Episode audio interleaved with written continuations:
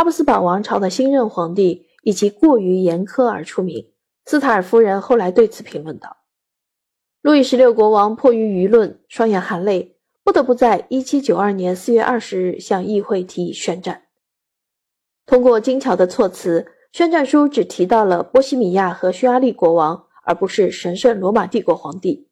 这也许是为了弱化两国的冲突。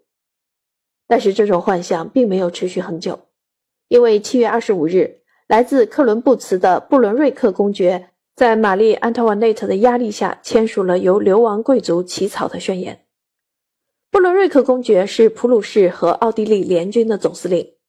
这份宣言威胁巴黎人民，警告说，如果谁胆敢对国王和王后有任何轻视，巴黎将会陷入军事打击和完全的覆灭。八月一日，这封宣告在巴黎路人皆知。这原本用来吓唬爱国革命者的宣言，反而点燃了人民的怒火，结果和预期完全相反。废除路易十六的呼声高涨，辱骂他是奥地利的走狗。王室夫妇被指控勾结从东部入侵的敌人。当六月二十日一场针对杜伊勒里宫的暴动被挫败，玛丽·安特瓦内特坚强而淡定地坐在一张桌边，表现出无畏的神情。而这一次。激狂而又危险的民众涌向王宫，人们恳请国王前往议会，那里可能是安全的。他抬起缺乏远见的眼睛盯着王后，对他的家人下达了命令：“出发吧。”他第一个出来，玛丽·安特瓦内特和王子跟着出来，接着是国王的妹妹伊丽莎白夫人，后者由他的侄子搀扶着。瑞士卫队最后一次低下了头。炮声隆隆，枪声阵阵，瑞士卫队被残杀。国王和他的家人现在是议会的囚徒。一七九二年八月十日，存在了数个世纪的君主制不存在了。玛丽·安托瓦内特第二天向她的第一女管家康庞夫人这样提及王子和公主：“可怜的孩子啊，不能将他们变成继承人。”还要告诉他们，法兰西王朝终结在我们手中，是多么残酷啊！十三日，国王全家被转移到了圣殿塔，有一座古老的封建塔楼和归属于阿图瓦伯爵的空旷宫殿构成。在这里，玛丽·安特瓦内特将预感告诉了图尔泽夫人：他们将会把我们投入塔中，那是真正的监狱。我非常厌恶这座塔。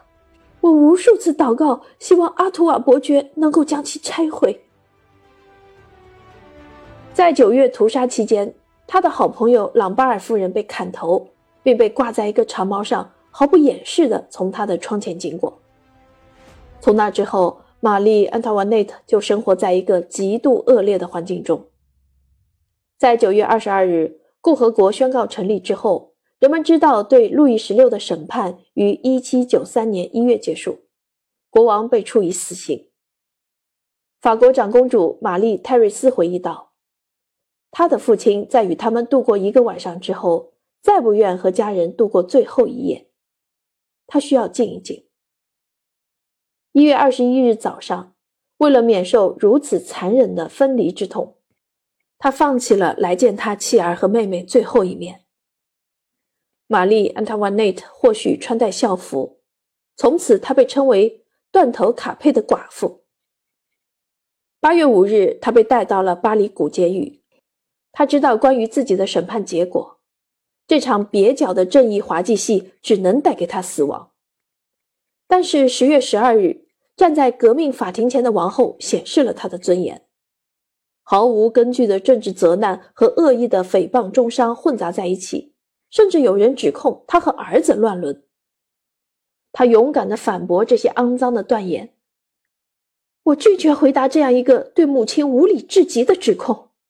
我呼吁在场所有的母亲赋予我这项权利。他掷地有声地说，震惊了全场。他以异乎寻常的能量为自己辩护，反驳人们强行加在他身上的罪行。整个房间的人似乎被他打动了。菲尔森想尽一切办法，甚至想要以武力解救玛丽·安特瓦内特，可惜一场被称为“理发师”的阴谋也失败了。匿名小册子流传开了，其中斯塔尔夫人说道：“人们对王后的指控和诽谤是一次无效的，更是无耻的犯罪。人们将会意识到这是一次残暴的行为，并将陷入愧疚的恐慌。”一七九三年十月十六日，周三临近中午，密集的人群站在革命广场。在没有任何人帮助之下，王后走下了马车，快速爬上了断头台的台阶。四分钟之后，十二点十五分，铡刀落下。在法国的君主制延续了几个世纪之后，再没人欢呼“王后万岁”。王后和国王一样，在法国永远的死去了。